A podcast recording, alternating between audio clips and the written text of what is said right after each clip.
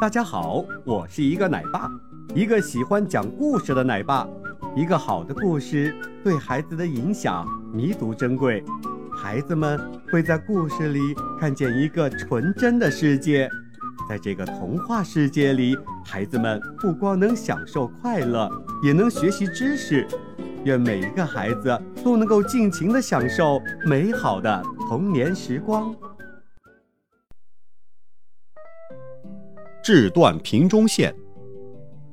高斯是德国伟大的数学家，他曾解决过上千年没办法解决的数学难题，因此啊，人们都说他是一个天才。有一天，高斯走在路上。突然，一群人拦住了他的去路。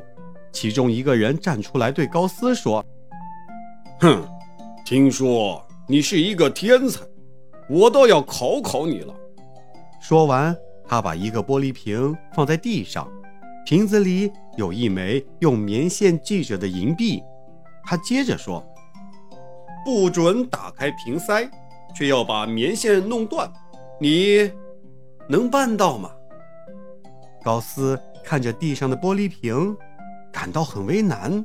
这时间呢，一分一分的过去了。高斯在烈日下盯着瓶子，专注地思考着。豆大的汗珠从他的额头上滚落下来。在围观的人群中，有一位戴老花眼镜的老人走了过来。他拍着拍高斯的肩膀，关切地说。小伙子，别着急。高斯一转头，老花镜反射的太阳光正好晃到了他的眼睛，他忙用手挡了一下。这时，他灵机一动，想出了一个好办法，于是啊，急忙向老人借了老花镜，摆好角度，调整镜片跟瓶子的距离，让阳光通过镜片。汇聚在玻璃瓶中的棉线上。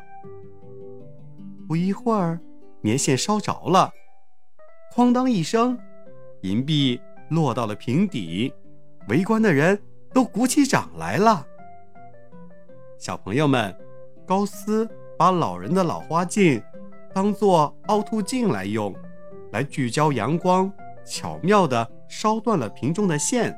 可见呢。生活中处处都蕴藏着科学知识，就看你能不能发现，并且运用它了。